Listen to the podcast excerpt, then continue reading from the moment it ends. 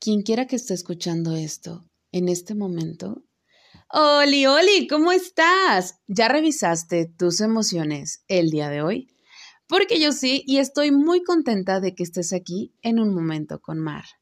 Por si no me conoces, si esta es la primera vez que estás aquí, me presento. Mi nombre es Marlene Ramírez, mejor conocida como La Roquera, y te invito a que te quedes porque yo sé que cualquiera de ustedes han pasado por esta situación y es de vital importancia que conozcan esta información. Hoy vamos a conocer de qué trata el agotamiento mental y cómo lidiar con él. Así que quédate porque sé que esto te puede ayudar. Antes de comenzar, quiero pedirles una disculpa. Yo sé que los abandoné dos viernes, pero la verdad es que he estado pasando por unos niveles de ansiedad y estrés muy, pero muy altos y la, verdad es que la he estado pasando fatal. Precisamente por ese agotamiento mental. Pero, ¿qué es el agotamiento mental? Ok, es el cansancio que siente nuestro cerebro cuando lo sobrecargamos de preocupaciones, deberes, tareas, responsabilidades a veces innecesarias, problemas personales, laborales y o líos amorosos. Nadie, absolutamente nadie, está exento de sentir agotamiento mental, pero las personas que tienden más a caer en esto son las que son perfeccionistas, altamente empáticas o las que padecen depresión, ansiedad y otros trastornos. También depende mucho de tu ambiente laboral. Eso sí, de verdad que yo sé que muchos de ustedes tienen un trabajo que los estresa bastante, que les, que les delegan muchísimas responsabilidades, pero bueno, ahorita platicamos de esto. Los principales síntomas son los siguientes. Número uno, sentirte desconectado de ti mismo. Es decir, que llega un punto en el que no te sientes tú.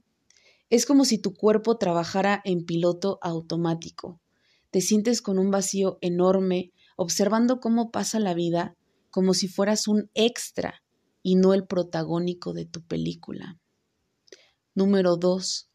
Solías estar motivado y sentías pasión por las cosas que hacías y ahora sientes apatía por todo eso. Y se siente una frustración enorme porque, por ejemplo, yo adoro hacer esto, escribir un guion, grabar, editar, investigar, y me sentía culpable por no poder hacerlo llega un momento en que te sientes perdido y sientes que no puedes más porque estás cansado todo el tiempo. Y de ahí viene el número tres. Llega el momento de que te sientes irritado por todo, con emociones fuera de control, unos cambios bruscos de humor. Y la verdad es que llegó un momento en el que yo dejé de contestarle mensajes a mis amigos, eh, porque ya cualquier cosa eh, hacía que me molestara cualquier broma, cualquier comentario o un simple saludo. Número 4. Desarreglo personal y mala alimentación. Y es que tienes tanto cansancio, tanto agotamiento, que de verdad no tienes ganas de bañarte, arreglarte y mucho menos de hacerte de comer. Terminas comiendo chatarra o de plano sin comer nada. Número 5. Te aíslas Dejas de tener contacto con tus amigos, familia, conocidos, porque prefieres estar solo o sola, porque ni siquiera tienes ganas de hablar, de convivir, de compartir un momento con alguien. Número 6. No te puedes concentrar y por ende baja tu rendimiento. Yo la verdad es que he estado teniendo muchos problemas en mi trabajo por lo mismo. Ya van dos veces que hablan conmigo y ahorita podría decirse que estoy en la cuerda floja están a nada de despedirme porque he estado fallando demasiado.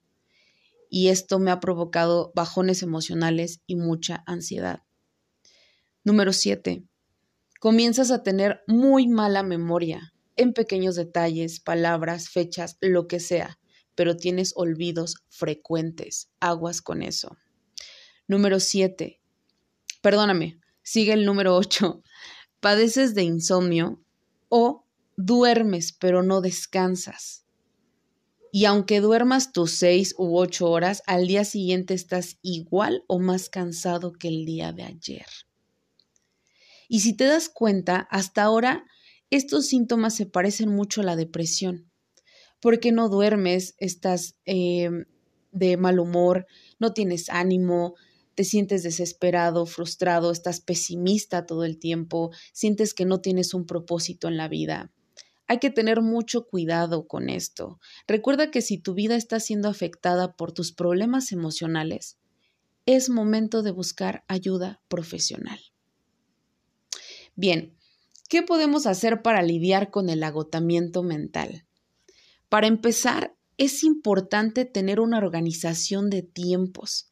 Te recomiendo mucho que en una hoja o si tienes un pizarrón, anotes los días, horarios y la actividad a realizar y la vayas marcando. Esto hará que te sientas productivo, que tengas un propósito y que poco a poco te sientas más motivado. Pero por favor, sé prudente en las tareas que te anotes. No te satures demasiado porque vas a explotar de estrés. Mira, yo me quise sentir como la mujer maravilla y sí lo soy, pero aguántame tantito. Me exigí muchísimo y llegó el momento en que yo no dormía por terminar las cosas que tenía que hacer. No tenía contacto con el mundo exterior porque yo decía, bueno, es que tengo que hacer esto y luego esto y luego lo otro. Y a veces hasta antes de dormir pensaba en las cosas que ya tenía que hacer al día siguiente. Entonces esto no está bien, esto ya empezó a frustrarme, empecé a tener mucha ansiedad, me, me empecé a sentir bien desesperada por todas las cosas que tenía que hacer. Pero bueno, tú no te hagas esto, respira, recuerda que puedes con todo, pero no con todo al mismo tiempo. Durante el día necesito que tomes un par de descansos. Ocúpalos para respirar, relajarte, escuchar tu música favorita, un podcast bonito como este. Que por cierto, gracias por estar aquí. Te recomiendo muchísimo meditar en estos ratos libres. Este ratito quiero que sea para ti. Deja tu celular, por favor. Te voy a dejar en la descripción eh, un par de videos para que aprendas a meditar. Y neta, sobre todo para las personas ansiosas, la meditación va a ser tu mejor aliada. Otra de las cosas que te puede ayudar muchísimo, aunque suene ilógico, es salir a caminar. Yo sé que estás desganado, que lo único que quieres es estar en tu cama porque la fatiga es tanta que no puedes mover un solo dedo. Pero te prometo que en cuanto tu cuerpo tenga movimiento, tu cerebro se sentirá mucho mejor y por ende tú también. No te pido que hagas la máxima rutina con pesas y toda la cosa, no. Es una simple caminata, que estés en movimiento. No te aísles.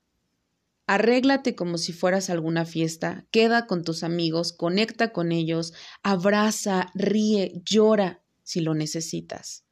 Planea un viaje, un paseo y vete conoce, disfruta y a veces un cambio en la rutina genera mucha excitación en el cerebro y créeme que te lo va a agradecer. Cambia tu alimentación. No quiero decir que ya el, decirte cambia tu alimentación, yo sé que nos asusta a muchos, pero no es más que le bajes tantito a la chatarra, consumas más agua y más comida casera algo que contenga verduras y proteína. Busca una actividad recreativa, un hobby que te ayude a explotar ese sentido de creatividad que tienes. Rétate a lo desconocido. Es bonito retarte y convencerte a ti de que tú puedes. Actualmente estoy en un curso que jamás me imaginé tomar porque sentía que no tenía el talento para ello. Sin embargo, todo se puede en esta vida. Tú puedes cantar, dibujar, actuar, bailar, todo, absolutamente todo lo que tú te propongas, lo puedes lograr siempre y cuando tengas dedicación, constancia y esfuerzo. Es cuestión de que tú te decidas y de que confíes en ti. Aprende a dejar ir lo que no puedes controlar Sé que muchos de ustedes son esclavos de sus tareas laborales. Mis amores, les tengo una noticia, les informo que les llegue el memo. En un trabajo, nadie, absolutamente nadie, es indispensable. Desgraciadamente somos reemplazables en un ambiente laboral. Así que primero cuida de ti. Nada en este mundo es más importante que tú. Dale prioridad a lo urgente, a lo que consideres importante y poco a poco avanza en lo demás. No dejes de tomarte esos pequeños cinco minutos para que respires y pienses en lo que sí puedes ocuparte en ese momento y no pierdas tanto el tiempo en preocuparte. Por último, al finalizar el día, quiero que pienses en dos cosas que te sucedieron ya sea en la mañana, en la tarde o en la noche, por lo que te sientas agradecido. Todos tenemos algo que agradecer, no me digas que no. Desde el estar vivos, tener comida en la mesa, tener amigos, familia, un acontecimiento bonito como conocer a alguien y enamorarte. No sé, pero en la noche quiero que pienses en ello y que alimentes un poco tu lado positivo. Las cosas van a estar mejor si tú estás bien.